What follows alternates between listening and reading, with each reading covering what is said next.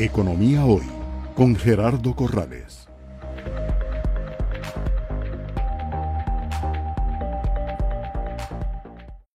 ¿Cuáles son las distintas fuentes de financiamiento que puede utilizar una fintech?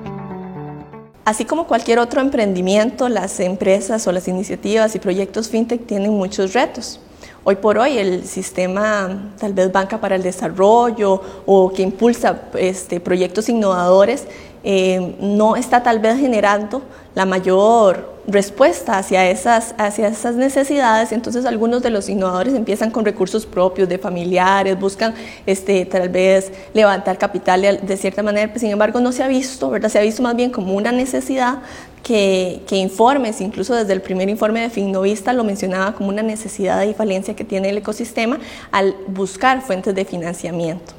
Economía hoy, democratizando la educación financiera.